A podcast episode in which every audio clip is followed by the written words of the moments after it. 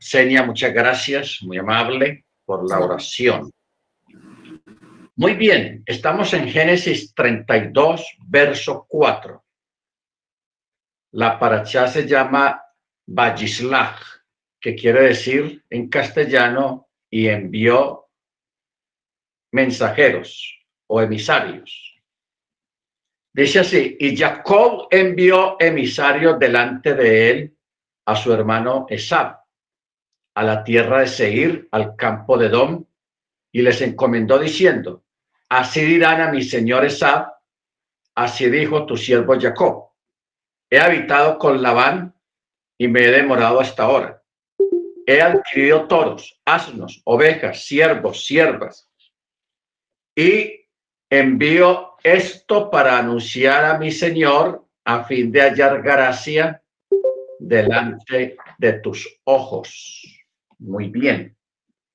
Ustedes saben, hermanos, que esto es lo que llamamos regalos. Regalos.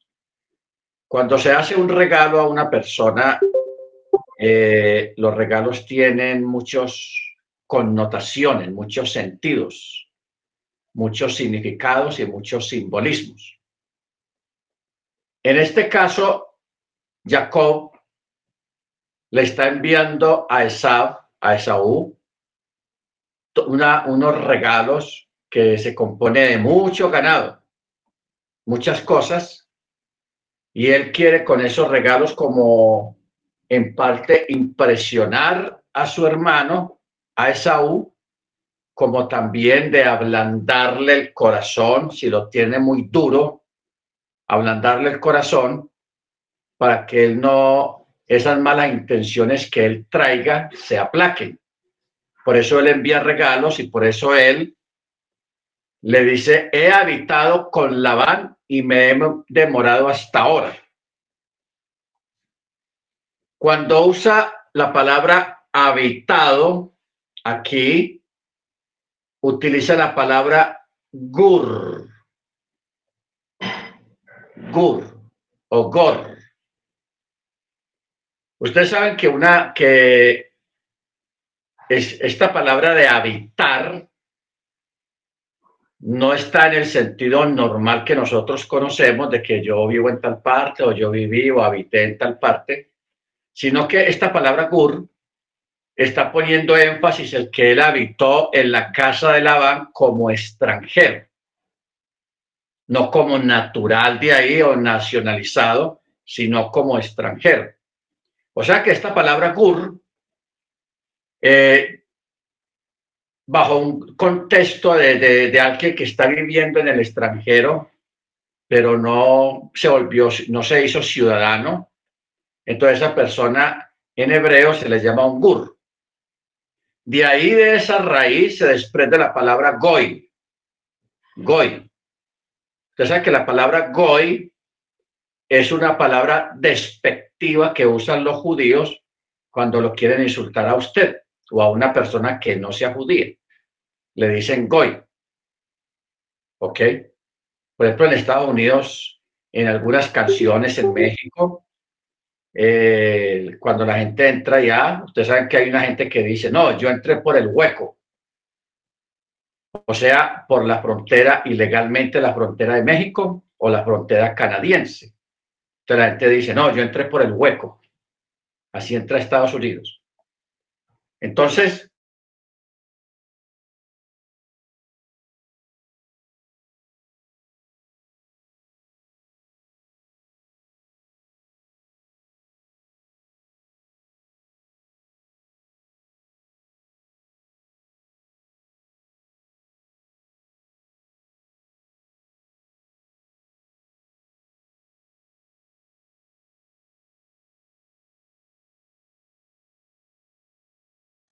hacia los extranjeros.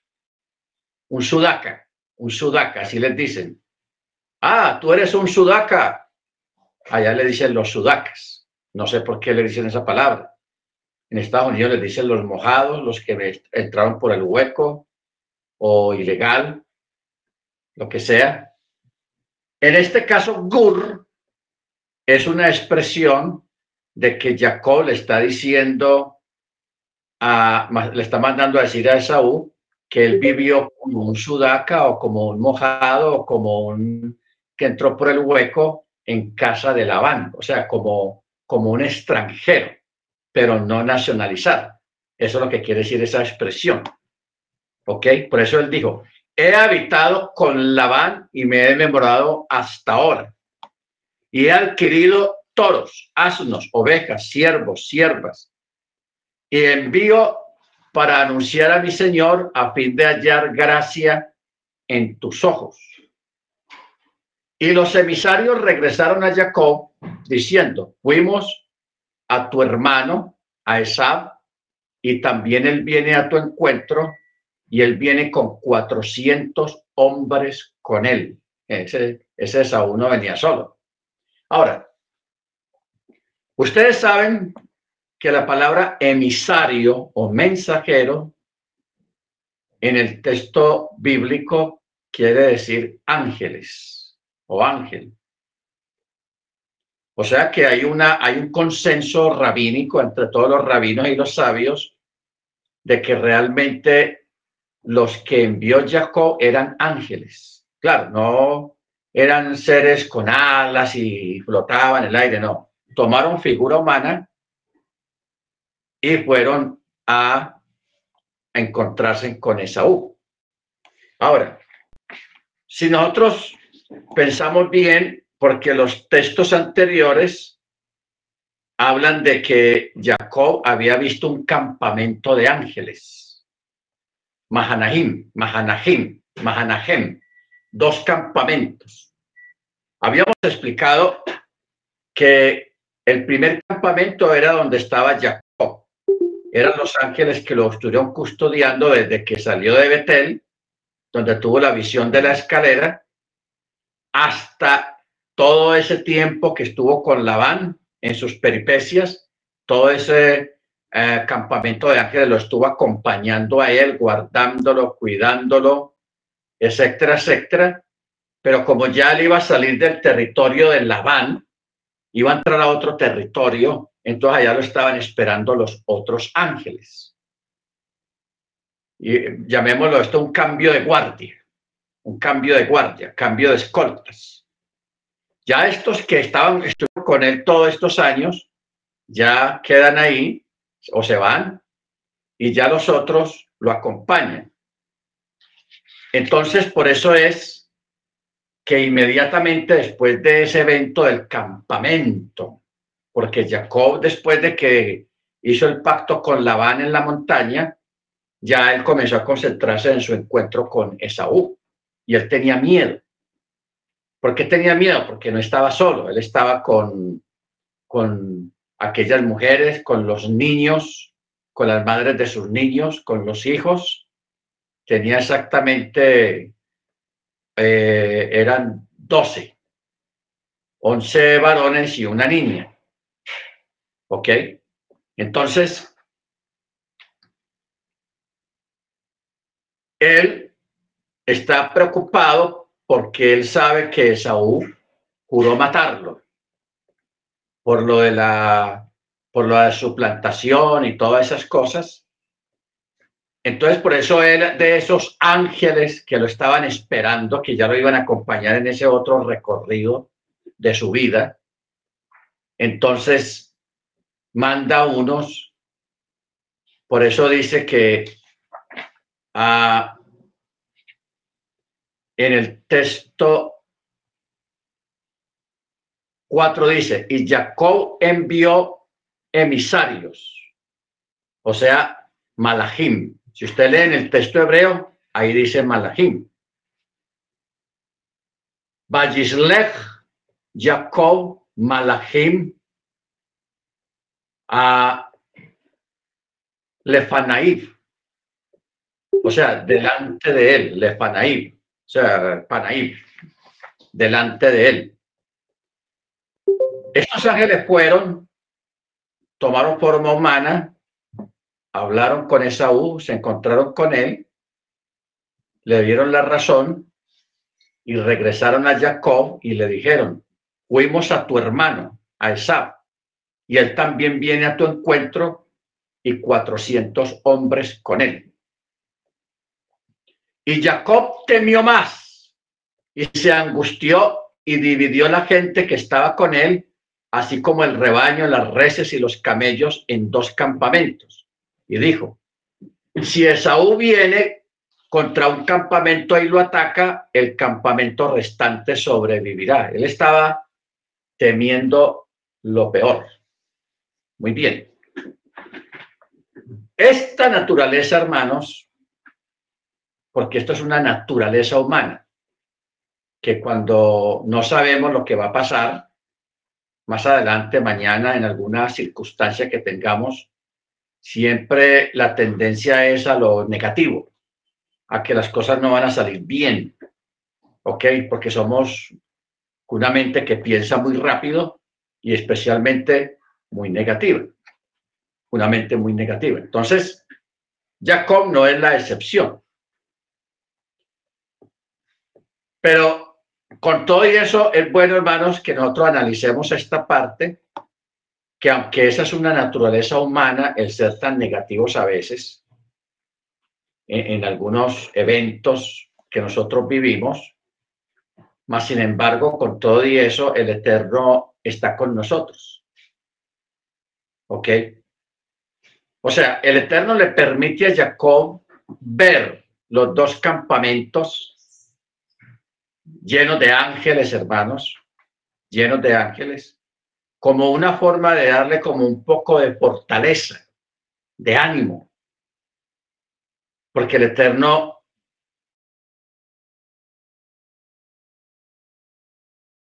en medio de una tribulación, en medio de una enfermedad, en medio de una de un problema, de algo que estemos viviendo muy desagradable, él permite a veces unos, algunos eventos y algunas cosas buenas, muy agradables,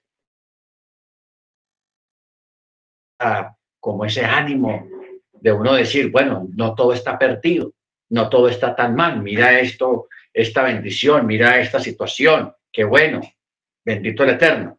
Entonces, eso, eso es algo que nosotros debemos de aprender a vivirlo siempre. Y aunque nosotros tengamos una naturaleza negativa, sí acostumbrarnos y pensar siempre allá en nuestro más profundo, en nuestro interior, en, en creer en, en ese clamor, en esa parte interna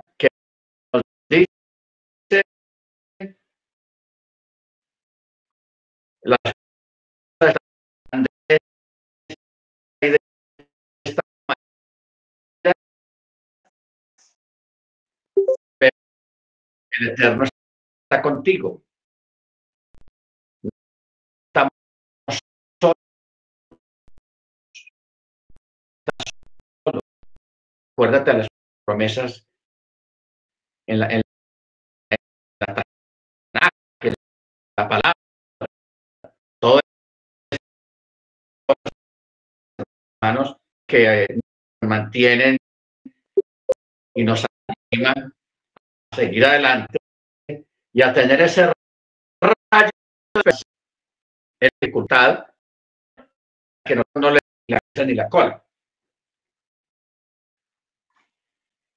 No le la cola precisamente de él, que, hay eventos que no, por, por, no se van a se ven cosas siempre tenemos la atención y hay moldes, nos aparecen fuera, no moldes que no pueden leer pero hay moldes salidos, peligrosos, en nuestra confianza, porque como dice el dicho, hay un dicho popular que esto no está en la Biblia. Ahí la gente dice, Dios aprieta pero no ahorca. ¿Ok? Eso es un dicho. Y, pero es un dicho muy razonable, muy lógico, de que el Eterno, como dice el apóstol, Él no nos dejará ser probados o ser tentados más allá de lo que podamos resistir. O sea, la prueba, la situación que usted tenga en este momento, por muy precaria, por muy fuerte, por muy dura que usted la vea, o que usted de pronto piense que no va a resistir, usted sí va a resistir. ¿Por qué? Porque el Eterno no nos mete en, en moldes que nosotros no resistamos. En lo que usted está, en lo que yo esté, estamos y el Eterno lo ha permitido y lo permite porque podemos, podemos con el fuego, con el poder de su rúa, de su espíritu. Somos capaces. Solamente que hay que esperar, como dice el dicho, el amanecer. El amanecer. ¿Ok? Baruch Muy bien. Entonces, por eso es que esa, eh, Jacob, en el verso 9, el, Jacob se dijo, si Esaú viene contra un campamento y lo ataca, el campamento restante sobrevivirá. Él dividió todo en dos. Entonces Jacob dijo, Elohim de mi padre, Abraham, Elohim de mi padre, Isaac, eterno que me dijiste, vuelve a tu tierra y a tu lugar de nacimiento y te beneficiaré, o sea, te bendeciré. Me he empequeñecido por todas las bondades y toda la verdad que has hecho para con tu siervo, pues con mi vara crucé este jardín y ahora me he convertido en dos campamentos. Me he convertido en dos campamentos. O sea, aquí Jacob le está recordando a Hachem las promesas que él le hizo. O sea, en medio de ese miedo y temor, él le recuerda a Hachem, recuerda que tú me prometiste, tú eres el Elohim de Abraham, de, de Isaac, y tú me prometiste que me ibas a bendecir, que me ibas a guardar. Eh, mira esta situación que tengo en este momento. Por eso dice el verso 12, líbrame por favor de manos de mi hermano, de manos de Esab, pues yo le temo. No sea que venga y me ataque a la madre junto con los hijos. Él está muy preocupado porque él no está solo. Él ya tiene una familia, tiene unos hijos y mire lo que le repite aquí en el verso 13. Pero tú dijiste, ciertamente te beneficiaré y haré a tu descendencia como la arena del mar, que no podrá ser contada por lo numerosa. Él está recordándole al Eterno las palabras y las promesas, porque él teme que hasta, hasta aquí nos trajo el río. Es como si dijera, hasta aquí nos trajo el río. O sea, había una, una sombra de miedo, de temor sobre él, porque lo que le dijeron los ángeles no era nada bueno. Esaú venía y venía con 400. 400 hombres. Temor, miedo. Ahora, si nosotros profundizáramos un poco más sobre esto, hermanos, descubriríamos aquí algo de profecía. Eh, la profecía en este, en este, en este caso es en el sentido de que Esaú viene con 400. Jacob está viviendo un momento de, tinieblas. El miedo lo tiene atenazado, lo, lo ve todo oscuro, lo ve todo negro. ¿Ok? Eso proféticamente también tiene que ver con los 400 y punta de años que el pueblo hebreo iba a estar esclavos en Egipto. Que también cuando el Eterno le reveló eso a Abraham allá en la piedra, cuando estaba haciendo el pacto, también hubo una sombra oscura, algo desagradable, algo miedoso y era porque el Eterno le estaba refiriendo a Abraham que el pueblo, su descendencia, iba a estar 430, eh, eh, más de 400 años como esclavos en Egipto. O sea, un tiempo, un periodo muy oscuro para la historia de un pueblo, la esclavitud. ¿Ok? La esclavitud.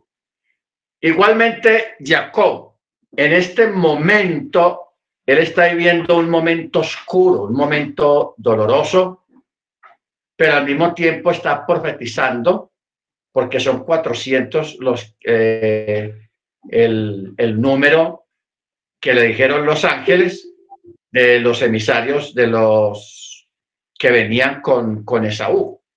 ¿Ok? Bendito sea su nombre.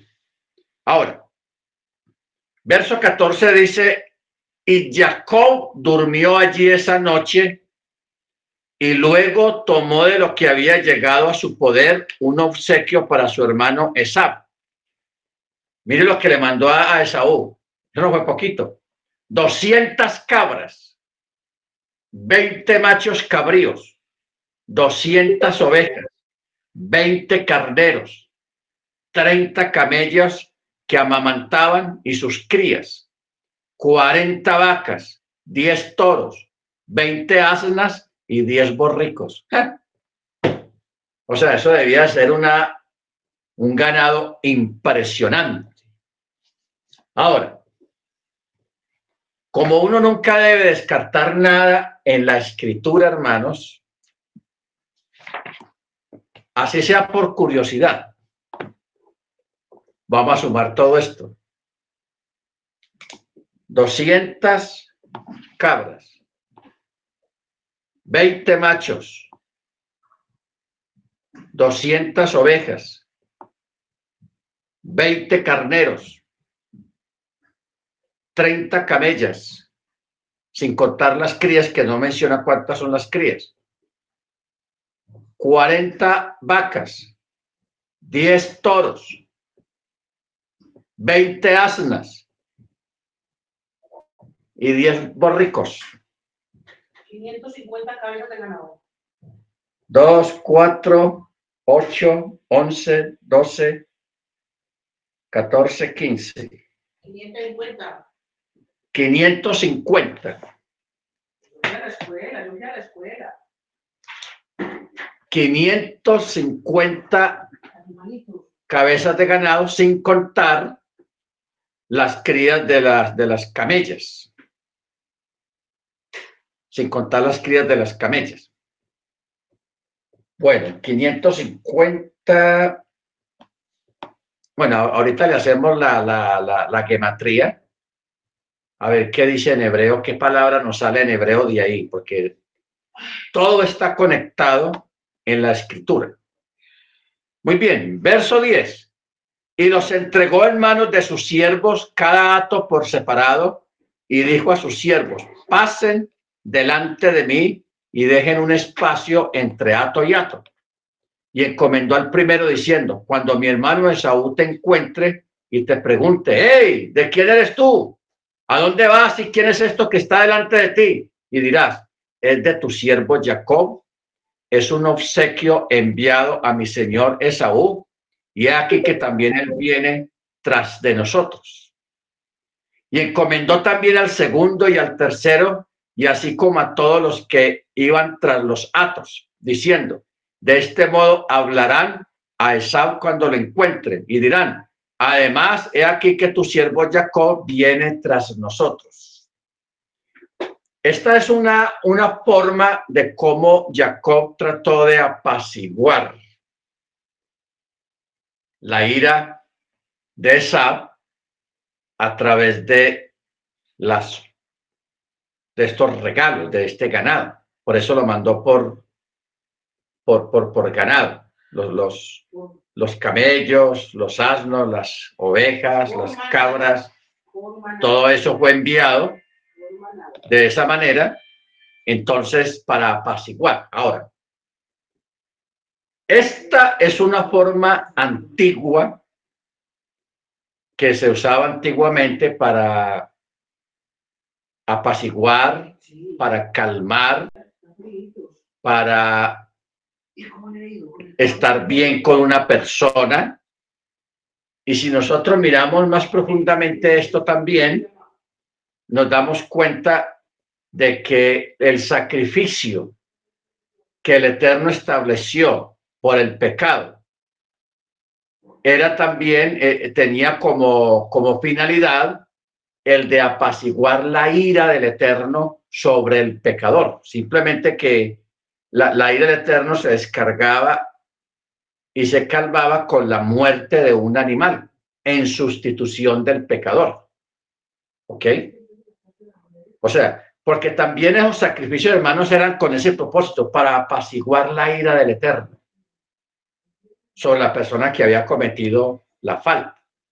Y la apaciguaba precisamente era con el sacrificio de un animal, un sacrificio cruento de un animal. ¿Ok? Baruch Entonces, por eso es que él dice, pues dijo, apaciguaré su ira con el obsequio que va delante de mí. Con el obsequio que va delante de mí. Después veré su rostro y quizás me perdone. Quizás me perdone. Entonces, hermanos, es interesante esto porque es exactamente lo que se estableció años más adelante, por ahí unos 700, 600 años más adelante, se estableció este tipo de cosas allá en el Sinaí con el sacrificio de animales para apaciguar la ira del Eterno. ¿Ok? Baruch Verso 22. Así pues, el obsequio pasó delante de él, pero él durmió esa noche en el campamento. O sea, todos estos obsequios, estos atos de ganado, se demoraron todo el día en, estar delante de, Saúl. Pasaron delante de Saúl porque era mucho ganado. Verso 23 dice, y se levantó esa noche y tomó a sus dos mujeres y a sus dos siervas y a sus once hijos y pasó el vado de Yaboc. Los tomó y los hizo atravesar el arroyo e hizo pasar lo que poseía. Bueno, ustedes recuerdan que en la paracha pasada estuvimos hablando acerca de, de la bendición del perseguido. Hay un estudio, tenemos un estudio, lo hemos dado como dos veces ya el año antepasado, sobre la bendición del perseguido. Toda persona que es perseguida, que es vilipendiada, que es menospreciada, que le, le quitan las cosas, le roban, lo despojan, esa persona tiene su bendición. Eso lo, lo vimos, hicimos referencia a eso en el caso de Raquel y Lea. ¿Ok? De estas dos hermanas. Que la que era menospreciada fue la que más hijos tuvo. Y la que era la, la ñaña, la, la, la más amada de parte de Jacob, nada, casi nada. A lo último, por allá vino a tener eh, los, dos hijos, pero realmente la, la, que más hijos tuvo fue la menospreciada. Lea, increíble. Entonces, de ahí se desprende, hermanos, esta enseñanza de que toda persona que es menospreciada, que es perseguida, que es hablan mal de esa persona, eh, etcétera, etcétera, eh, es, es, tiene una bendición extra el Eterno está pendiente de esa persona porque está sufriendo por causa de la persecución que se haya desatado o los comentarios o los chismes o los cuentos, etcétera, etcétera. El Eterno bendice esa persona. ¿Ok? Bendito sea su nombre. Entonces, por eso es, importante, hermanos, tener en cuenta esta, esta parte para que nosotros eh, por un lado, no nos convirtamos en perseguidores, en murmuradores hacia una persona. No lo hagamos. ¿Por qué? Porque uno piensa, vamos a preguntarnos una, una, cuestión. ¿Qué gana uno? ¿Qué gana una persona? ¿O qué gana usted o qué gano yo sentarme con otro, con otra persona, a hablar mal o a, o a calumniar o, a planear cómo hacerle daño a otra persona, ¿qué gana uno con eso? Satisfacción. O sea, ¿cuál es la raíz de ese tipo de comportamientos? ¿Cuál es la raíz? Puede ser la envidia, más que todo la envidia. O sea, la raíz de, de todo eso, de muchas cosas, de la envidia se desprenden muchos malos comportamientos. Entonces, nosotros debemos de, de, aprender a usar la sabiduría del Eterno. Que cuando usted habla mal de una persona, cuando usted está en medio de un grupo que están, se están burlando de otra persona y usted participa y usted se ríe también de lo que están diciendo de la otra persona, hermanos, técnicamente, prácticamente estamos bendiciendo a esa persona. Y nosotros estamos perdiendo nuestra propia bendición. ¿Ok? Mire usted lo malo que es esto no solamente que se ve mal delante del Eterno, sino que nosotros perdemos. Perdemos nuestra propia bendición y estamos bendiciendo a la otra persona. Por eso cuando usted se dé cuenta que están hablando mal de usted, que están diciendo esto, hermanos, alégrese. Baruch dele gracias a Hashem. ¿Por qué? Porque te están bendiciendo. Te están bendiciendo. En el oído y en el corazón de pronto suena agradable. Pero ¿cómo así que están diciendo eso de mí? Pero yo no fui, yo no dije, yo no, en fin, como usted quiera defenderse, hermano, no. A veces no, no tratemos de defendernos, porque que mucha gente dice, ah, esto no puede quedar así, yo los voy a llevar a cuentas, eso, eso, esto tiene que aclararse. Y una cosa, la mejor defensa es primero recibir la bendición. Y segundo, ser conscientes del que el que nos defiende es el eterno. El eterno es tu defensa. ¿Ok? El eterno es tu estandarte. El eterno es tu protección. Mientras tanto, déjese bendecir. Amén. O sea, suena ilógico eso. Yo sé que eso no, es lógico porque al oído, a nuestra carne, a nuestro corazón, más bien nos gusta que nos digan cosas buenas, que nos alaben, que nos digan cosas bonitas. Y eso es lo que, que nos gusta y eso es lo que le gusta a la carne. ¿Ok?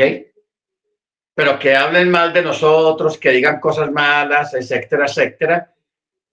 Vayamos a las palabras de Yeshua, que Yeshua sí lo dijo clarito.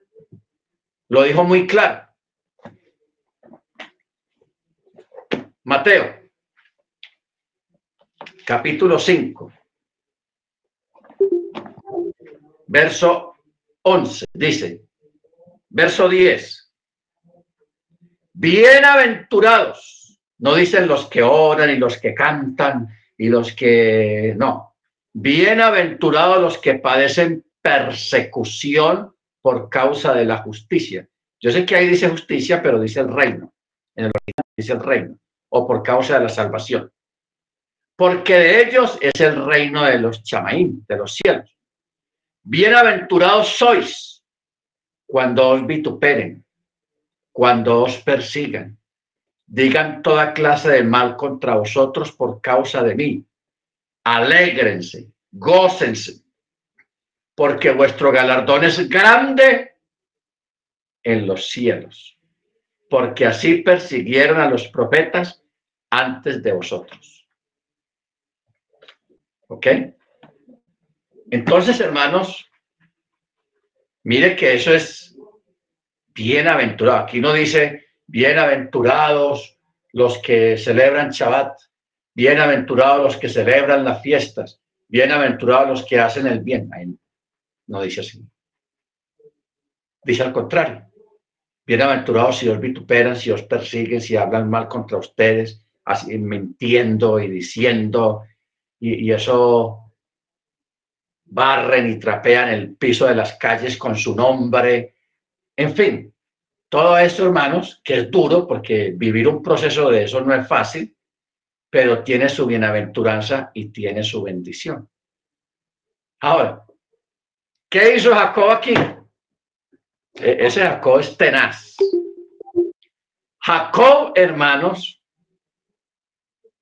mire lo que él hizo, mandó el ganado adelante, una parte del ganado lo mandó adelante, Pero ahorita vamos a leer de que él mandó adelante primero los hijos de las siervas.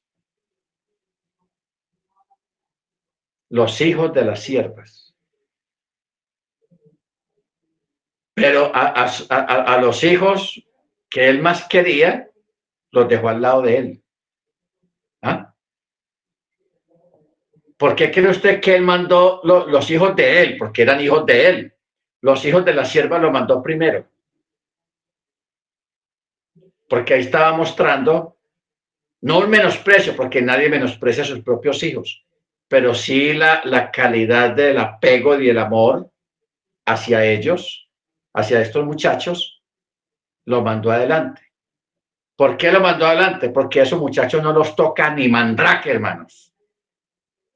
No los toca nadie. Primero, porque allí está comenzando a gestarse y a formarse el pueblo más poderoso que haya habido sobre el planeta Tierra. Porque hay que ser claros. El pueblo más poderoso que hay en este planeta, hermanos, es el pueblo hebreo. ¿Ok? No fue Genghis Khan. Genghis Khan tuvo su cuarto de hora en la historia, pero ya pasó. Los romanos, con sus ejércitos bien organizados, que infundían miedo solamente marchando, tuvieron su cuarto de hora en la historia y pasaron. Luego estuvo los sirios. Tenemos que, dar, tenemos que tener una clase, hermano, acerca de Siria, porque esta gente no era, casi no se habla mucho de ellos, pero los sirios eran, fueron cosas serias. Fueron cosas serias y hoy en día todavía hay vestigios de los sirios allá en, la, en esas necrópolis antiguas que todavía están en pie de la gloria que tuvo en ese tiempo los sirios. ¿Ok? Pero esa gente era de, respeto, de miedo, de temor. ¿Pero qué pasó con ellos? Pasaron. Llegaron los griegos con su filosofía, con sus grandes estatuas, con los Juegos Olímpicos. Llegaron los griegos con sus escritos y, con todo aquello, hermanos. Pero ¿dónde, qué pasó con eso? Hoy en día es un montón de piedras quedan vestigios de un pasado glorioso, pero ya pasó. El único pueblo que ha sobrevivido a la historia, que ha sobrevivido a los grandes imperios que han habido a través de la historia, es el pueblo hebreo. Pero ha sido un pueblo que más bien ha guardado un bajo perfil, porque Israel no ha sido un imperio. Israel nunca ha dominado a ningún país ni ha invadido potencias, ni nada. Solamente es un pueblo muy poderoso que guarda y ha mantenido su poderío, su gloria en un bajo perfil. Pero al final de los tiempos es que Israel va a ser el que va a gobernar en el mundo entero, pero no como un país eh, político, no, como un pueblo que tiene un, un Adón, una emuná y un tevilá, un Señor, una fe y un bautismo. ¿Ok? Porque ese pueblo tiene un rey. No que lo va a tener, lo tiene. Y ese rey es Yeshua Hamachir. Por eso Israel, el pueblo hebreo, es el pueblo más poderoso que ha sobrevivido a través de la historia de la humanidad. En este momento, en este tiempo, año 2021, no existe un imperio. Actualmente no hay un imperio.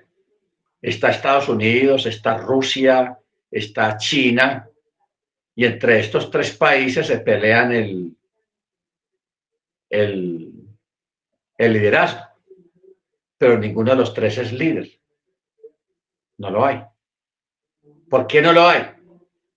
Porque es un terreno abonado y preparado para que surja un líder, pero no a nivel de nación, de un pueblo, sino un líder que va a gobernar todos los pueblos, que va a ser el antimachía, el anticristo. ¿Ok? Pero que vaya a surgir ahora un pueblo, un imperio, no va a surgir. Muy complicado. Primero porque está escrito. Y segundo porque tiene que cumplirse de que no va a surgir una nación como imperio, sino un hombre como, imperial, un hombre poderoso, que es el antimachía. Bendito sea el nombre del Eterno. Entonces, hermanos, de verdad, no sé cómo, pero procuremos no pelear por algo que ya está peleado y por, y por, alguien que ya está peleando por nosotros, que es el Rúa, a través de los Malajim. ¿Ok? Por eso dice Pablo, como, como muertos pero vivos, como pobres pero enriqueciendo a muchos, como derrotados, mas siendo vencedores por medio de aquel que nos amó. Romanos 8:37. Entonces, porque es que la, la, la, obtener una victoria aquí en este planeta Tierra, en esta sociedad, en este mundo tan caótico, eso es una victoria efímera. Yo prefiero la victoria con el Mesías al final de los tiempos que una victoria efímera que solamente satisfaría a la carne. ¿Ok? Le proveería una satisfacción a la carne y al corazón. ¿Ok? Yo sé, yo sé que en este momento nosotros estamos en un chemitá. Acuérdese que este año es un año chemitá. Es el año de recuperar lo perdido. Es el año de donde se condonan las deudas. Es el año de remisión. Es el año de liberarnos. O sea, hay personas que están esclavizadas por otra persona. ¿Ok? Son esclavos. Hay esclavos sociales, hay esclavos mentales, hay esclavos sentimentales, hay muchos tipos de esclavitud. Pero este año, que es el año Chevita, es el año de, de, liberarnos de muchas cosas. Bendito sea el nombre de Eterno. Nunca olvide eso. Por eso este año hay que estar pendiente, pero también aprendiendo sobre lo, que tenemos que hacer y cómo vivir nuestras situaciones cuando hay, cuando somos perseguidos, cuando somos vilipendiados, etcétera, etcétera. ¿Ok? Muy bien. Verso 25. Jacob se quedó solo. Perdón. El verso 25 dice, Jacob se quedó solo y un hombre luchó con él hasta que despuntó el alba. Pero al ver que no podía con él, golpeó el encaje de su muslo y se dislocó el encaje del muslo de Jacob al luchar con él. Y el hombre dijo, déjame ir, pues ya ha despuntado el alba. Pero él le dijo, no te dejaré ir a menos que me bendiga. O sea, no te dejo no te dejo ir si no me bendices. No te suelto si no me bendices. Y él le dijo, ¿cuál es tu nombre? Y Jacob le dijo, Jacob. Y el hombre dijo, ya no se dirá que tu nombre es Jacob, sino Israel, pues has luchado con lo divino y con los hombres y has prevalecido. Bueno, según un análisis de los sabios hermanos en cuanto a este evento, eh, hay un consenso de que este varón que peleó con Jacob aquella noche es el Mesías. ¿Ok? Porque no olvidemos que Jacob es el hombre que el Eterno escogió para que de sus lomos salieran las doce tribus de Israel, tuviera doce hijos varones, los cuales iba a ser el comienzo de esta gran nación, de este gran, gran pueblo que iba a perpetuarse aún más allá de la inexistencia del planeta Tierra. ¿Ok? Entonces, ayer está como recibiendo su bendición y su tevilá, pero un tevilá de carácter espiritual en cuanto en, en el sentido de, de, ese llamado, de ese privilegio que Jacob tuvo de ser el padre de las doce tribus de Israel. ¿Ok? Entonces, iba a haber una ceremonia, una investidura de Jacob más tarde, días más adelante. Y Jacob se dio cuenta de eso. Este varón o este ángel solamente vino como a, consolar a Jacob, a consolarlo, a darle ánimos para lo que iba a vivir el otro día, porque Jacob todo lo que había hecho hasta este momento lo había hecho bajo el temor y el miedo. Entonces, el ángel fue enviado para que le diera ánimos, etcétera, etcétera. Entonces, Jacob se le pega a él, o sea, lo, lo agarra, se, se agarra de él y no lo quiere soltar. Por eso él le dice, déjame ir, porque ya está despuntando el alba. Pero él le dijo, no te dejaré ir a menos que me bendigas. O sea, que adelante la bendición que me tenía. La que, ¿en, qué, ¿En qué consistía la bendición? En el cambio del nombre en bendecirlo y cambiarle el nombre de Jacob a Israel. Entonces, Jacob le pregunta, ¿cuál es tu nombre? No, perdón. El ángel le pregunta, ¿cuál es tu nombre? Y él le dijo, Jacob. Y el hombre dijo, ya no se dirá más tu nombre Jacob, sino Israel, porque has luchado con lo divino y con los hombres y has prevalecido. Y preguntó Jacob, por favor, dime tu nombre. Así le pregunta el nombre al ángel. Y él le dijo, ¿por qué preguntas por mi nombre? No le dijo nada, sino simplemente lo bendijo. Lo bendijo. ¿Ok? Bueno,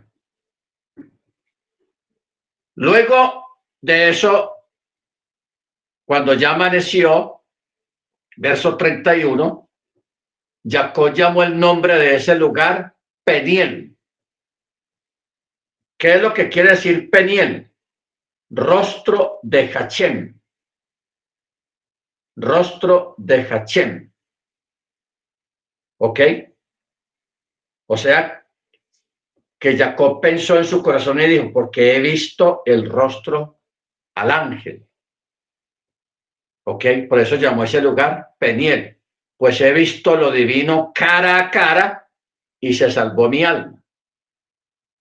Bueno, aquí vamos a mirar en este verso 32, hermanos, un texto uh, muy, muy especial. Muy especial. Dice, y el sol brilló para él mientras pasaba Peniel y él cojeaba de su muslo. Ok, ¿por qué el texto dice y el sol brilló para él? ¿Acaso el sol no brilla para todo el mundo?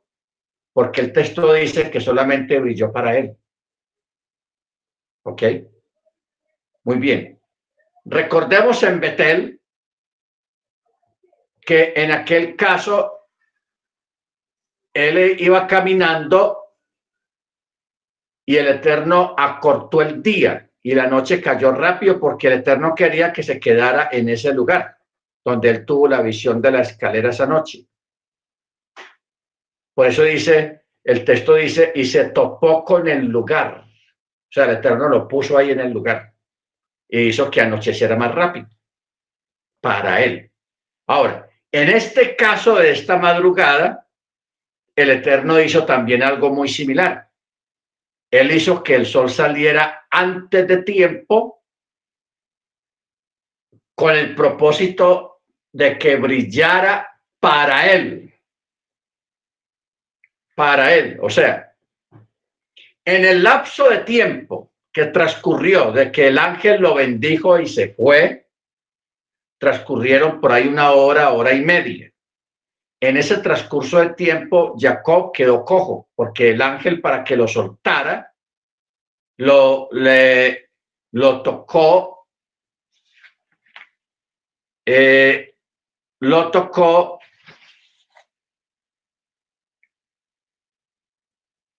en el muslo y le, le sacó el hueso.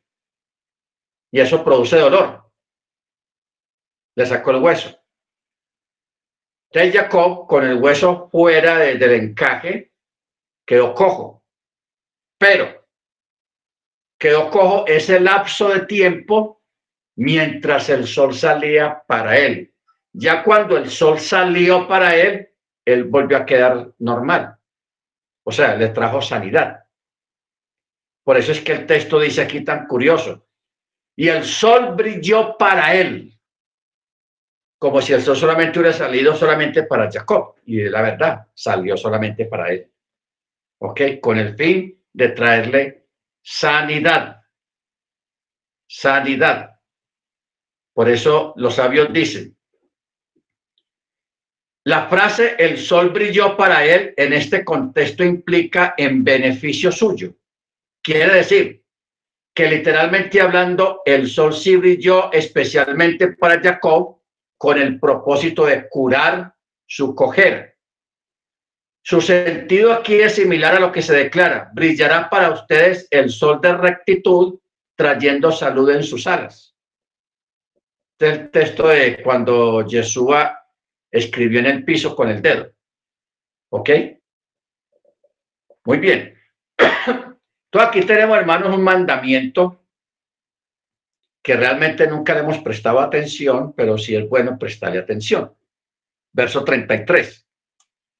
Por eso los hijos de Israel no deberán comer el tendón dislocado que está en el encaje del muslo hasta el día de hoy, porque él había golpeado el encaje del muslo de Jacob en el tendón dislocado. Así dice el verso 33. Este tendón generalmente es conocido como el nervio ciático. O sea, los judíos hasta el día de hoy, el pueblo hebreo hasta el día de hoy, incluyendo los, los carniceros que sacrifican los animales kosher, ellos siempre desechan el nervio ciático del animal porque ellos saben que no lo pueden vender a un judío, porque un judío no lo va a comprar tampoco. Por eso es que dice el texto, por eso los hijos de Israel no deberán comer del tendón, el tendón dislocado que está en el encaje del muslo hasta el día de hoy, porque él había golpeado el encaje del muslo de Jacob en el tendón dislocado. ¿Ok?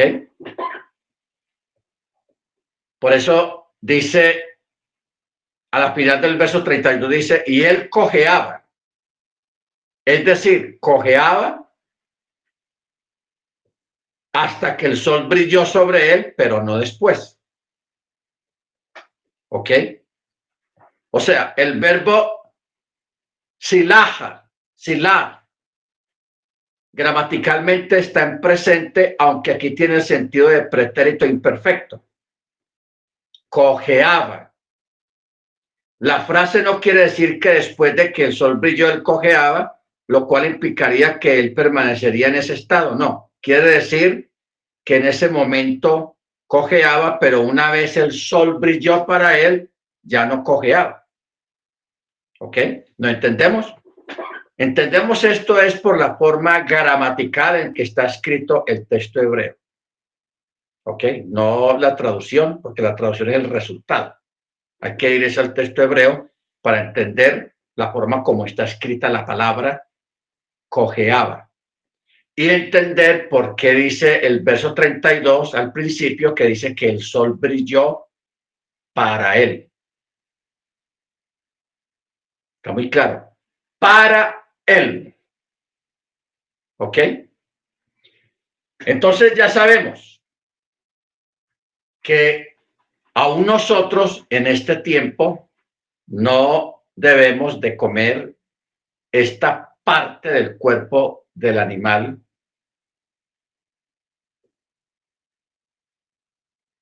de una vaca, de un toro, de, un cordero, de un chivo, todo lo que tenga que ver con, la, con el nervio ciático, no lo consumimos. A pesar de que así sea de un animal kosher, pero no se debe consumir.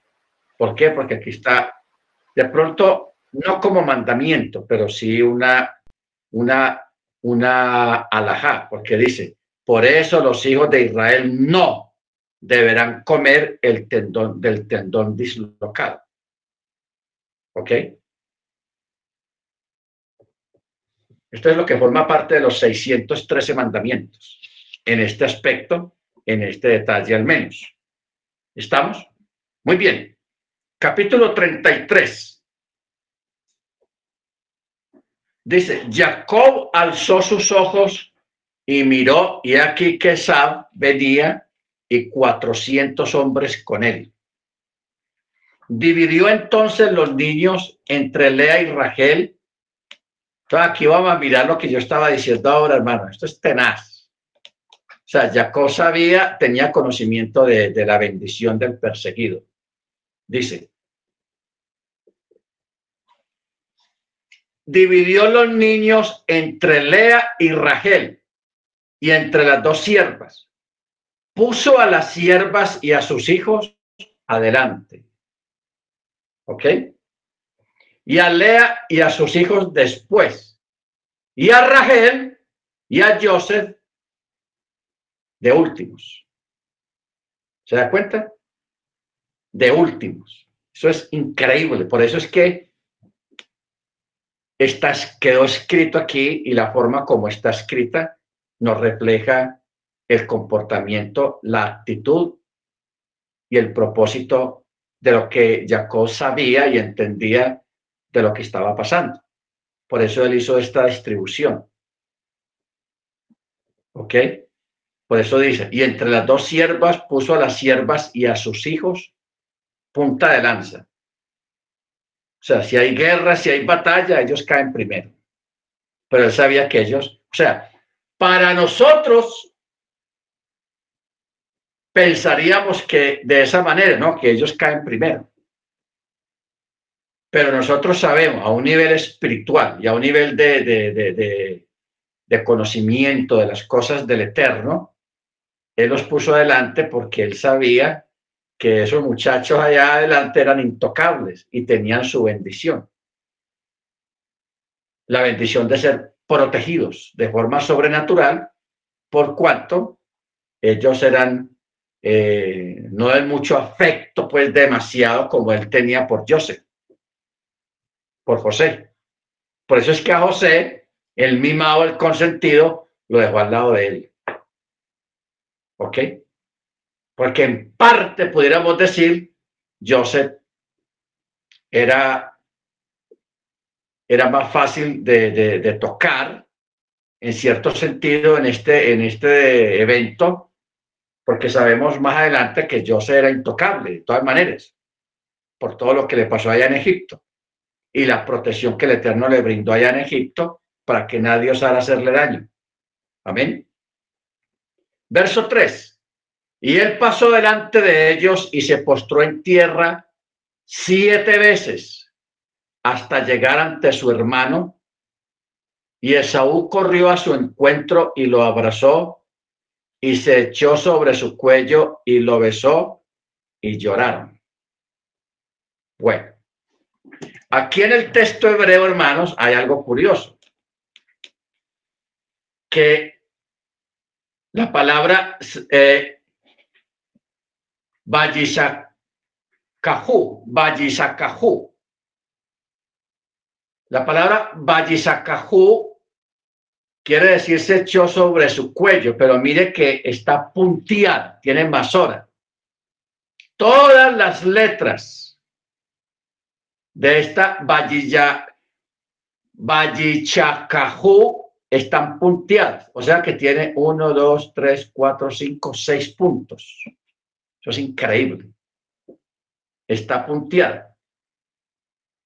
¿Qué quiere decir eso? Que esté punteado este versículo. Dice, esta palabra está señalada con puntos en el texto hebreo.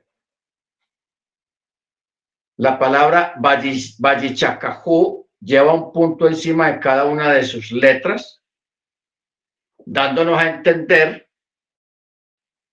de que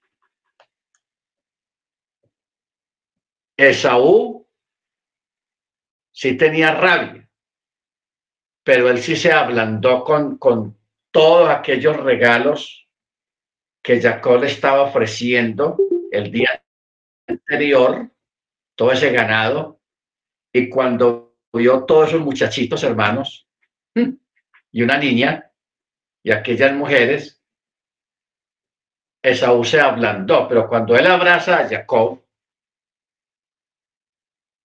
e, e, estos textos punteados con más hora nos están dando a entender que Esaú mordió a Jacob en la oreja. Lo mordió, o sea, tenía como una, como una, como una rabia, pero al mismo tiempo tenía un cariño porque era su hermano y por todo aquello que estaba alrededor de Jacob. ¿Ok? Por eso es que ese texto está punteado. Y eso es más hora. Pero que el hecho de que tenga seis puntos, esté marcado con seis puntos, en uno en cada letra, hermanos, eso tiene muchas connotaciones, tiene muchos significados, o sea, de ahí se extrae muchas cosas. Porque primero vemos que Jacob se postró en tierra siete veces. Y no estamos hablando de la, forma de postrarse hoy en día desde una sola rodilla y la otra levantada y agachar la cabeza un poquito, no. En esa época, cuando se habla de postrar en tierra, es el cuerpo completamente extendido en la tierra, sin osar mirar la persona siquiera, delante de quien se está haciendo ese tipo de reverencia. ¿ok? Y lo hizo siete veces. A medida que se paraba la primera, avanzaba unos pasos, se tiraba al piso otra vez, se levantaba, avanzaba unos pasos, se tiraba al piso otra vez. Todo esto delante de Esaf, de Esaú. Ok. Si uno mirara proféticamente estas cosas, hermanos, este, este acto de, Jacob, quien es el padre de las doce tribus de Israel en cierto modo, de los doce hijos, y Jacob, es una representación, hermanos, profética acerca de todas las veces que el pueblo hebreo iba a ser humillado delante de los enemigos de Israel o sea, de la humillación. ¿Qué tipo de humillación? Los destierros. Israel fue desterrado de Judea por Babilonia, por Siria, por los filisteos, por los griegos, por los sirios. Ahora, ¿por qué, porque ahora yo hacía el comentario de los sirios? Porque el Eterno usó a Siria. Usó a Siria porque Asiria fue el que le dio la estocada final al pueblo hebreo, a las diez tribus de Israel, ellos fueron los que los esparcieron por todo el mundo. O sea, los desterraron. La mayoría de los hebreos estaban ahí en territorio sirio estaban bien. Eran siervos de los sirios, pero el Eterno tenía otro plan. Usó a los sirios para desterrarlo, lo expulsó a los cuatro vientos. tanto a las diez tribus como también a, las dos tribus pequeñas, a, a y Benjamín. También lo hizo Asiria. Y Asiria, hermanos, era un imperio cruel con sus prisioneros, con sus vencidos, los trataba muy mal, pero el Eterno lo usó. Entonces, esta forma como está punteado el texto hebreo acá, es una forma de darnos a entender otros eventos proféticos que tienen que ver con esa palabra Bayakahel, Bayakahu. O sea, y se echó sobre su cuello. Usted sabe que el cuello a, nivel de, sujeción y sometimiento se le llama la cerviz. También. O sea, el cuello tiene muchas connotaciones en el, texto hebreo. Baruch Entonces ya vemos por qué este relato tan conciso y tan claro, cuando dice, y Esaú corrió a su encuentro y lo abrazó, se echó sobre su cuello y lo besó y lloraron. Y alzó sus ojos y vio a las mujeres y a los niños y dijo, oye, ¿quiénes son estos para ti? Y Jacob dijo, son los hijos con los que Hachén me ha agraciado, ha agraciado a tu siervo.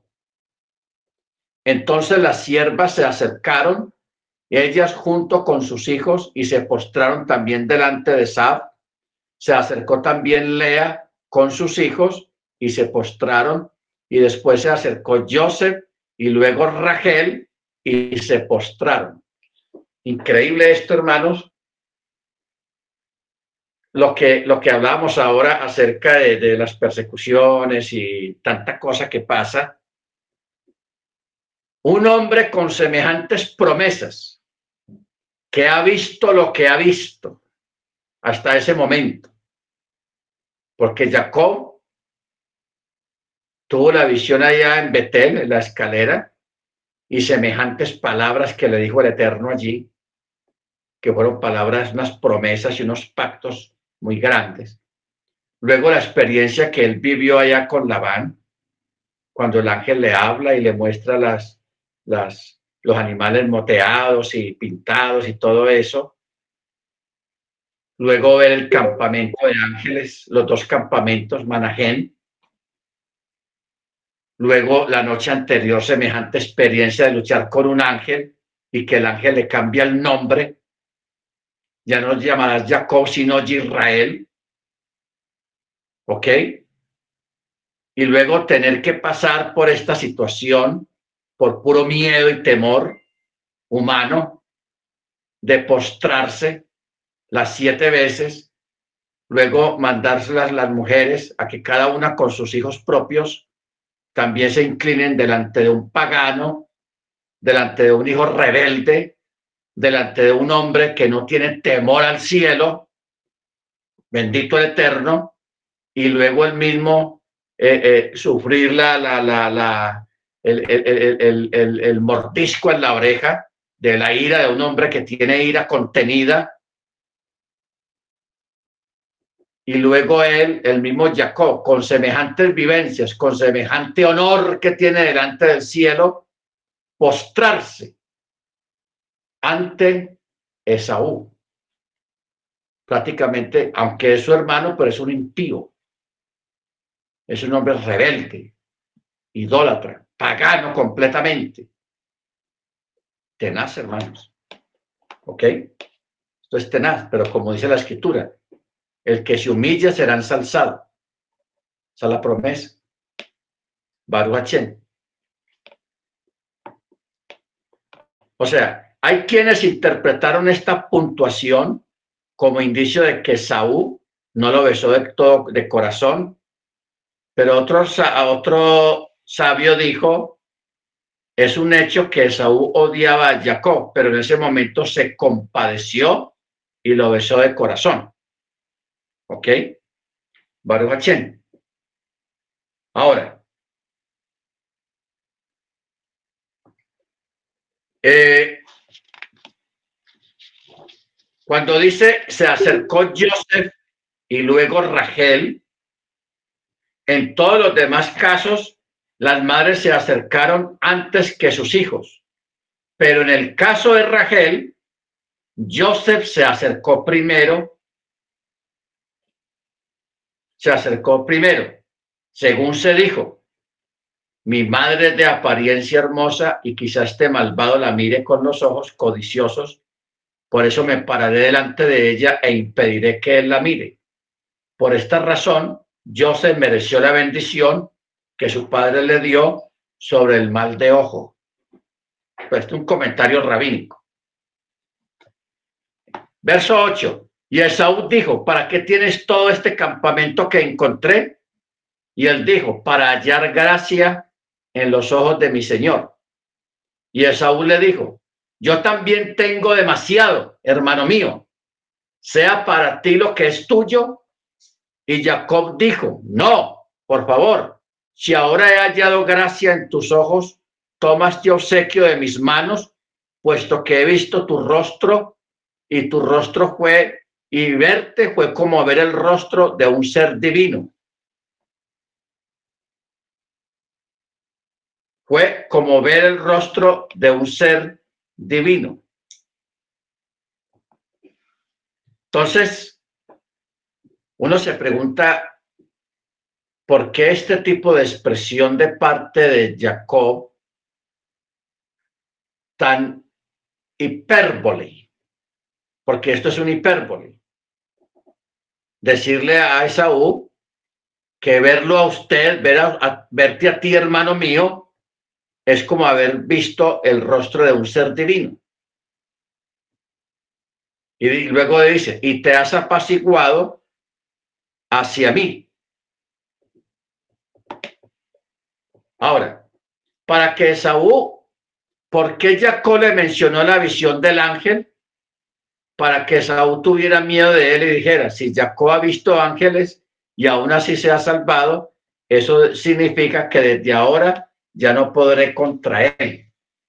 O sea, esto es una, un, un cúmulo de, de, comentarios, de vidraces de parte de los rabinos acerca del por qué Jacob se expresó de esta forma con Esaú.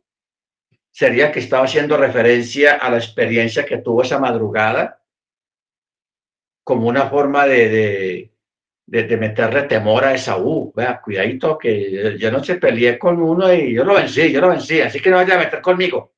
De pronto una forma de esa manera. No sabemos. Pero sí extraña, hermanos, que él haga, haya dicho que que verte a ti es como ver el rostro de un, de un malajín, de un ángel. O sea, quedé impresionado. ¿Ok? Verso 11. Toma, toma ahora mi homenaje que se te ha aportado porque Elohim me ha agraciado y porque tengo todo.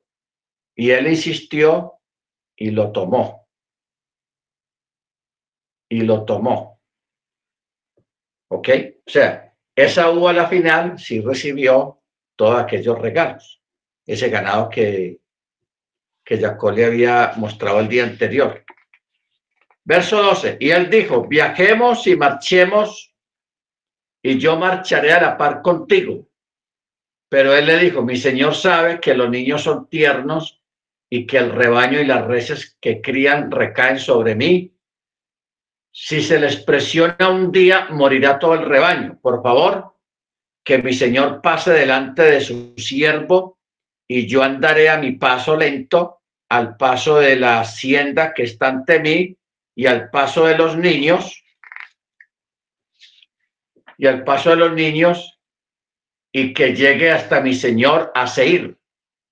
Entonces Esaú dijo, deja que asigne contigo algunos de la gente que está conmigo pero él le dijo, ¿para qué?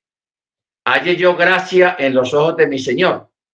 Entonces Esab regresó ese mismo día a su camino hacia Seir y Jacob viajó hacia Sucot y construyó para sí una casa y para su ganado hizo cabañas, por eso llamó el nombre del lugar Sucot.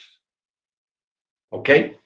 Y Jacob llegó íntegro a la ciudad de Chechem, que está en la tierra de Kenaán, cuando vino de Padán Aram, y acampó frente a la ciudad y compró la parcera del campo donde levantó su tienda de manos de los hijos de Hamor, padre de Chechem, por cien monedas, y erigió allí un altar y lo llamó Elohim, es el Elohim de Israel. ¿Ok? Elohim es el Elohim de Israel. Bendito sea el nombre del Eterno.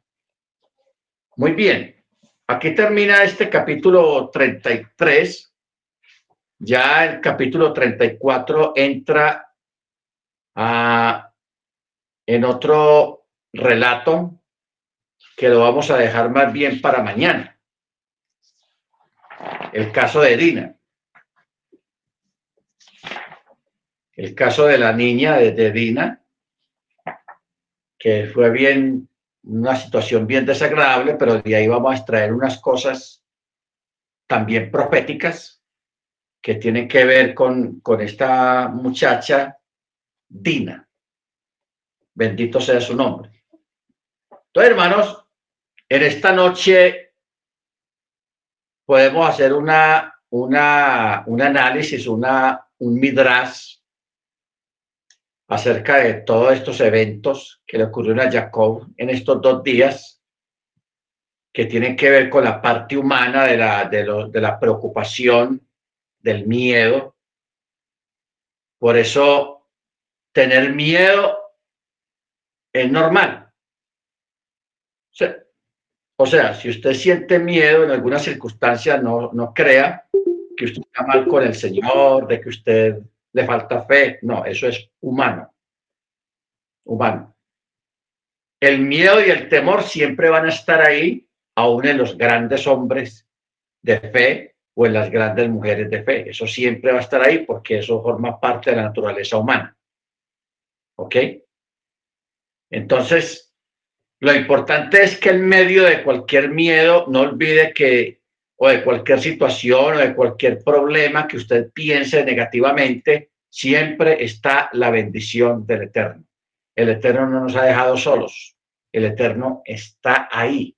Lo que pasa es que Él permite que nosotros pasemos por las diferentes situaciones para que a través de ellas, primero nos demos cuenta de que todavía somos humanos, pero también sepamos y nos demos cuenta de que el Eterno nunca nos ha abandonado. Él está ahí con nosotros.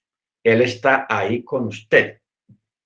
Usted tiene una su situación, tiene un problema, está pasando por un periodo de una enfermedad o de una persecución o de una cuestión desagradable, solamente crea y piense y sepa que el Eterno está ahí con usted.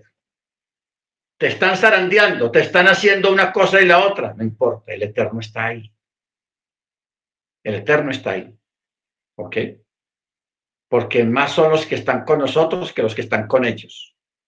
Y no olvides que cuando tú hablas mal de otra persona, cuando usted persigue a otra persona con su lengua, cuando usted chismea sobre otra persona, estás bendiciendo a esa persona y estás perdiendo tu bendición. ¿Ok? Y cuando la hablen en contra tuya, usted sea el perseguido, el vilipendiado, el menospreciado, no se aflija, te están bendiciendo te están mandando bendiciones. Esa es la otra manera de ser bendecido, que es bueno entenderlo y vivirlo para que podamos decir, como dice Pablo allá en Romano 8:37, antes y en todas estas cosas somos más que vencedores por medio de aquel que nos amó. Por lo cual, estoy seguro de que ni lo alto, ni lo profundo, ni lo bajo, ni ángel, ni espíritu, ni ninguna otra cosa creada nos podrá separar del amor del Mesías. Amén. Bendito sea su nombre, hermanos. Muy bien, hermana Graciela, Tú ibas a decir algo que tiene el micrófono encendido. Chalón, chalón, hermano. Germán, Germán,